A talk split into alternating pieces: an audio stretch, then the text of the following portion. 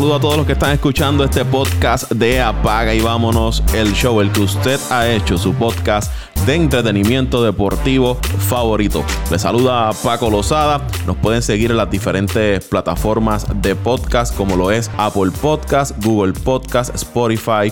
También estamos en Evox en Podbean y en todas las plataformas, en su plataforma favorita. Y usted puede buscar Apaga y Vámonos el Show y ahí va a encontrar nuestro podcast. En las redes sociales me pueden seguir en Twitter en arroba Paco Lozada PR, arroba Paco Lozada PR en Twitter. En este episodio vamos a estar hablando un poco de lo que ha estado ocurriendo en las negociaciones entre el béisbol de las grandes ligas, la Asociación de Peloteros y por el otro lado en el baloncesto de la NBA y su Asociación de Jugadores con respecto al inicio de la temporada del béisbol de las grandes ligas y la reanudación del baloncesto de la NBA. Vamos a comenzar con las grandes ligas porque el béisbol de las grandes ligas y los dueños de equipos sometieron otra propuesta más a la Asociación de Jugadores y en esta ocasión le dieron un plazo de 72 horas para que contesten la misma, o sea que le pusieron el reloj a la Asociación de Jugadores jugadores para que puedan contestar esta propuesta. ¿De qué se trata? Según Nike Tangle del USA Today, esta propuesta incluye 72 juegos, 80% de los salarios garantizados prorrateados. Si se juegan los playoffs, si no se jugaran los playoffs, entonces bajaría a un 70%. De jugarse la Serie Mundial, aumentaría a un 83%. Vamos de nuevo. Serían 72 juegos, 80% de los salarios garantizados prorrateados si se incluyen los playoffs. Si a los playoffs usted le añade la,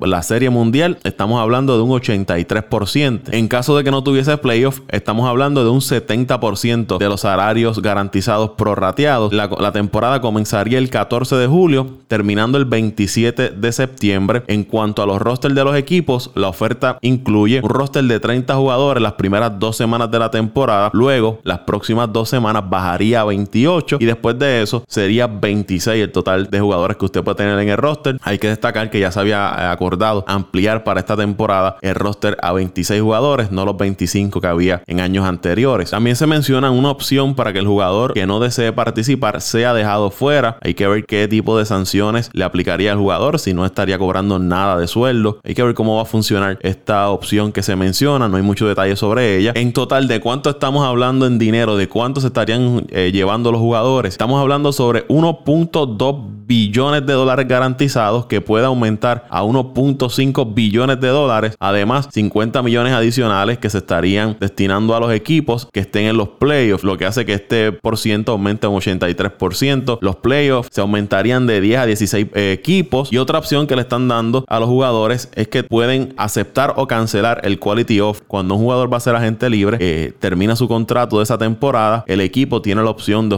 ofrecerle una oferta de un año, 17 millones de dólares. Si el jugador la acepta, pues se quedaría en el equipo por esa cantidad. No aceptarla, va a la agencia libre y el, y el equipo que lo firme pierde un turno en el sorteo de novatos que se le pasa al equipo al que le pertenecía el jugador. Ahora en esta propuesta el jugador puede aceptar o cancelar una oferta cualificatoria. Y la situación no se detiene aquí con la propuesta porque tan pronto se dio a conocer esta propuesta, varios jugadores fueron a sus redes sociales a, a reaccionar públicamente sobre ella. El caso fue Trevor Bauer, Andrew McCutcheon, Jack Flaherty, que fueron a Twitter específicamente y allí reaccionaron. Lo que se puede entender es que no están de acuerdo con esta oferta que hizo el béisbol de las grandes ligas. Por otro lado, Ken Rosenthal y Evan Drellick de The Athletic obtuvieron una copia de una carta de cinco páginas que fue enviada por Dan Halem, que es el subcomisionado del béisbol de las grandes ligas, al representante de la Unión de Jugadores, Bruce Meyer, indicando las frustraciones que tenía las grandes ligas con el sindicato por todo esto que está ocurriendo en las negociaciones. Además, se menciona en la carta que el comisionado Rod Manfred pudo desde un inicio, cuando comenzó todo esto de la pandemia, haber cancelado todos los contratos en el momento que Donald Trump eh, declaró una emergencia nacional en los Estados Unidos por el COVID-19, dejando entrever como que las grandes ligas siempre ha estado trabajando de buena fe porque en ese momento no decidieron cancelar todos los contratos y le dieron la oportunidad a los jugadores de poder jugar y de vengar algún tipo de sueldo. Más o menos lo que se puede interpretar con esas palabras de Dan Hallen. Mientras que la semana pasada eh, Mayer había dicho que la Asociación de Peloteros estaba decepcionada con las tácticas que había usado las grandes ligas, muchas de estas tratando de virar la opinión pública a favor de los dueños de equipo de las grandes ligas y volcar al fanático en contra de los jugadores. Otro suceso importante que se da esta semana es que el día del draft, el día que se llevó a cabo el sorteo de novatos, Rob Manfred ofreció una entrevista a la cadena ESPN y aseguró 100% de que se iba a llevar a cabo una temporada del béisbol de las grandes ligas. Dio su palabra públicamente de que iba a haber béisbol este año. ¿Cómo va a ser? ¿Cuál va a ser el acuerdo? No sabemos aún. Lo que sí es que Rob Manfred tiene el poder de sin consultar a nadie tomar la decisión de implementar una temporada de 48 a 50 juegos, pagando a los jugadores lo que le corresponde por esa cantidad juegos. Grandes Ligas alega que ya no hay tiempo para una temporada de más de 70 y pico de juegos, 89 juegos no se va a poder, 114 como había propuesto la Asociación de Jugadores tampoco. Dice que se está perdiendo el 70% de los ingresos, pero es importante señalar que si las Grandes Ligas, en el caso de Manfred, toma la determinación de implementar utilizando su poder una cantidad de juegos en específico, esto le va a crear un problema inmenso a las Grandes Ligas al momento que le toque renegociar el acuerdo colectivo la próxima temporada cuando venza. Ahora mismo estamos viendo una situación que ninguna de las partes confía en la otra. No hay ninguna confianza de parte de la asociación hacia los dueños y las grandes ligas, ni de los dueños hacia la asociación de jugadores. Se va complicando cada vez más la situación. Parece que no vemos la luz al final del túnel. Y en el caso de Manfred, imponer una temporada como él entienda que es lo correcto, va a ser lo que destruya por completo cualquier tipo de relación entre las grandes ligas y la asociación de peloteros. La liga se mantiene firme en que la temporada debe culminar a finales de septiembre. La preocupación es cuestiones relacionadas al coronavirus. Temen de que venga otra segunda ola del coronavirus para finales de año. Y otro detalle que mencionan es el deseo que puedan tener ¿no? las cadenas de televisión para transmitir los partidos de, de postemporada una vez pasadas las fechas de octubre. Estamos hablando de octubre, noviembre. ¿Qué interés puede tener las cadenas de televisión para transmitir estos partidos del béisbol de las grandes ligas? Son algunas de las preocupaciones que han llevado a las grandes ligas a hacer esta oferta de menos juegos y terminar la temporada el 27 de septiembre. ¿Qué va a suceder? Esperemos que llegue en un happy medium. Nosotros los que amamos el béisbol estamos locos de que el béisbol de las grandes ligas regrese. Sí, algo que ha quedado claro es que la relación entre la Asociación de Peloteros y el béisbol de las grandes ligas en este momento no es la mejor. Y como les indiqué, con un acuerdo colectivo que se vence ya en el próximo año, lo que ocurre este año va a afectar las negociaciones del próximo año. Y si finalmente Manfred decide imponer una cantidad de juegos para esta temporada, ¿qué va a hacer los, los peloteros? ¿Se van a tirar al terreno o decidirán quedarse fuera y declarar una huelga? ¿Qué va a pasar? Estaremos pendientes en los próximos días. Son 72 horas que le dio la, el béisbol de las grandes ligas a la Asociación de Peloteros para contestar esta propuesta, pero según las reacciones que hemos visto en las redes sociales, no creo que, vayan a aceptar esta nueva propuesta la Asociación de Peloteros de parte del béisbol de las grandes ligas. Y en el baloncesto de la NBA reporta Adrian Wojnarowski de ESPN que la liga ha informado sobre un itinerario para que los entrenadores y los jugadores puedan comenzar sus entrenamientos a partir del 23 de junio. Los jugadores que viven fuera de los Estados Unidos deben reportarse el 15 de junio a las sedes de sus equipos y los restos jugadores pues, deberán llegar antes del 22 de junio. Los training camp están programados del 9 al 29 de julio en el ESPN White World Sports Complex en Disney World, donde cada equipo tendrá tres partidos de pretemporada. La temporada que estaba pautada para comenzar el 31 de julio se movió un día antes, ahora va a ser el 30 de julio. Los familiares y las personas invitadas que tengan los equipos pueden llegar al área de esta burbuja el 30 de agosto una vez ya se tengan los 16 equipos que irán a la postemporada. La liga espera comenzar las finales de la NBA el 30 de septiembre y los equipos pueden llevar hasta 17 jugadores al área de la Florida. Serían 14 a 15 jugadores con un contrato, eh, podemos decir, normal en la NBA y los otros dos con un two-way contract. Y mientras la NBA y la Asociación de Jugadores continúa trabajando en el plan para reanudar la temporada, cómo va a estar funcionando lo que ocurre allí dentro de la llamada burbuja, hay un grupo significativo de jugadores que ha expresado su malestar porque no alegan que no se escuchó su voz en el momento de tomar la, la decisión de reanudar la temporada. Hay cierta preocupación en cuanto a los riesgos de salud, cuán seguro va a ser ellos estar allí dentro de esa burbuja. Muchos entienden que se sienten más seguros estando en sus hogares que estando en un lugar encerrados con un grupo de personas que quizás muchos de ellos no conocen, sienten preocupación por estar alejados de su familia. Ya vimos que el grupo de familiares e invitados de los equipos va a poder llegar una vez se tengan los 16 equipos que van a los playoffs, pero en caso de estos equipos que no tengan oportunidades de ir a playoffs, usted como jugador dice, ¿para qué yo voy a ir? Mi equipo no tiene posibilidades de entrar a playoffs o las posibilidades son mínimas, no tiene posibilidades de ganar un campeonato, me voy a alejar de mi familia, económicamente no participar no va a tener un impacto significativo en mi bolsillo, pues ¿para qué yo voy a ir allá a participar de la reanudación del torneo? Informa Champ Cherenia de The Athletic que quien está llevando la voz cantante sobre esta, en esta situación de los jugadores es Kyrie Irving, que en una conferencia con este grupo de jugadores expresó que estaba dispuesto a dar todo lo que tenía en busca de una reforma social, haciendo referencia a lo que está ocurriendo en los Estados Unidos, todas estas manifestaciones que se están llevando a cabo para protestar en contra de la injusticia social que se vive en los Estados Unidos. En esa conferencia, Kyrie Irving expresó, no estoy de acuerdo en ir a Orlando, no estoy a favor del racismo sistemático y esa mierda. Algo huele mal. Estoy dispuesto a sacrificar lo que tengo por una reforma social. Irving entiende que regresar a la NBA sería desviar la atención de todo lo que ha estado ocurriendo en los Estados Unidos con la lucha en contra de la discriminación racial. Otros jugadores que han expresado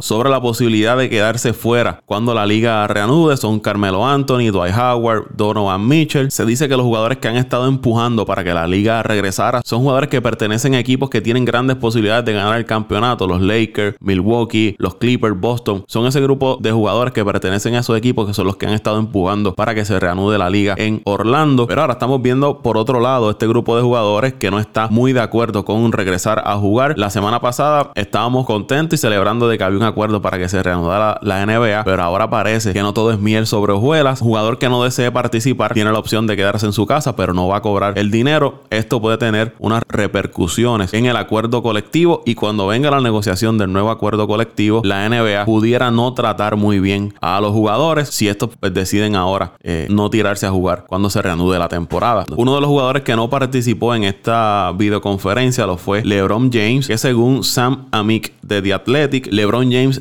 entiende que jugar en Orlando no va a afectar la lucha que se está llevando en las calles de los Estados Unidos en contra del racismo. Y yo puedo entender que ahora venga un grupo de personas a indicarte que Kyrie Irving está haciendo todo esto porque como los Nets quizás no tienen las oportunidades de ir a playoff, él está lastimado, Durant no va a jugar, pues entonces él está rechazando esta opción de ir a, a que se reanude la liga. La realidad es que los Estados Unidos se está llevando unas manifestaciones en contra de la injusticia, en contra de la injusticia social, en contra del racismo y que muchos de estos jugadores sienten la responsabilidad de expresarse, de apoyar estas manifestaciones y que ya no es como antes. Muchos de estos jugadores hoy en día tienen sus plataformas, tienen sus propias empresas y no tienen temor a expresar lo que sienten, quizás como ocurría en el pasado, que muchos jugadores tenían temor a expresarse por miedo a, perder el auspicio de X producto, por miedo a ser sancionado por las ligas, por miedo a ser sancionado por los equipos. Hoy en día no, hoy en día ellos tienen muchas formas de expresar lo, lo que sienten sin temor de que ocurra algún tipo de represalias en su contra. Así que vamos a ver qué sucede tanto en el béisbol de las grandes ligas como en el baloncesto de la NBA. Gracias por escuchar el podcast de Apague y Vámonos el Show. Le invitamos a que se suscriba, que lo comparta con sus amigos, con sus familiares, que nos dejen comentarios, que nos dejen cualificaciones. Es la forma de nosotros saber cómo debemos mejorar este podcast de Apague y Vámonos el Show. Y Vámonos el Show